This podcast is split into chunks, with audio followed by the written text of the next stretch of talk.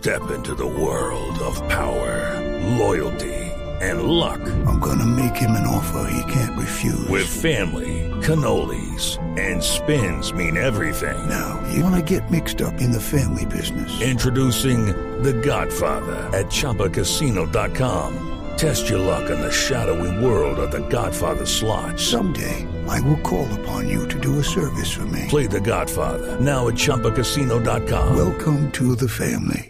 No purchase necessary. VGW Group. Void where prohibited by law. 18 plus. Terms and conditions apply. Momento para nuestra sección. Por algo será. Don Álvaro Forero, con la jornada electoral que tenemos el próximo domingo 11 de marzo, donde el país va a elegir el próximo Congreso, el ELN ha anunciado que realizará un cese de operaciones ofensivas, textualmente dicho eso, entre el 9 y el 13 de marzo. Esto es la cuota inicial para reanudar los diálogos de paz, don Álvaro.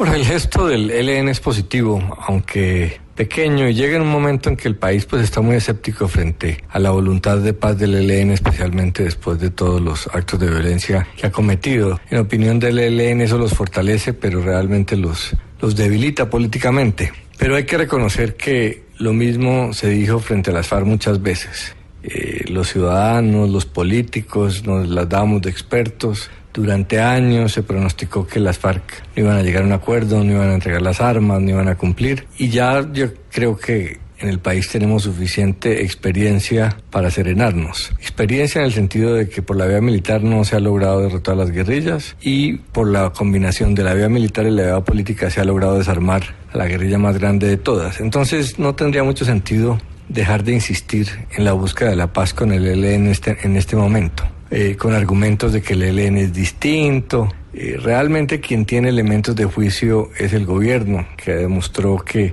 en contra de todas las adversidades eh, sacó adelante un proceso de paz. Entonces estarían mejorando las condiciones para seguir los diálogos en Quito. El problema ahí es que en estas circunstancias actuales, después de la desmovilización de las FARC y en medio de una campaña política, si basta con unas negociaciones con el ELN eh, en medio del conflicto. Esa fue la estrategia antes que no hubiera cese al fuego para mantener la presión militar sobre la guerrilla. Pero en este momento parece inviable que los colombianos acepten negociar en medio de las, de las bombas y los atentados, más en medio de una campaña política donde el oportunismo es muy grande y, todos van a utilizar eh, cualquier incidente para, para desmeditar el proceso. Pero tampoco tiene sentido que este gobierno no le deje siquiera una mesa de negociación andando al próximo. Si realmente eh, no hay cómo avanzar y el próximo gobierno no cree, pues tendrá derecho a desmontar la mesa. Pero es mucho más difícil para el nuevo gobierno iniciar un proceso porque eh, hay toda una cantidad de prevenciones y de juegos de poder entre las partes. Entonces vamos a ver qué hace el presidente Santos y manda de nuevo el equipo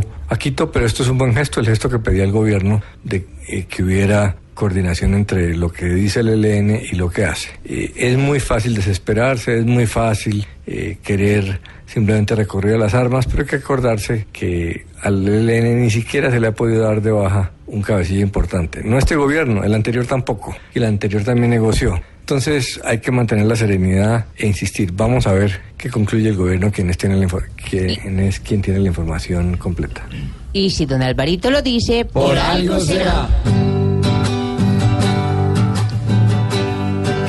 Gobierno solo está pidiendo pa' cuadrar la paz un grupo capaz de dejar las balas asesinas para reciclar en algún solar. Como piden la paz unos tipos que con disparar quieren presionar. Si el no se anda de bueno, por algo será, por algo será,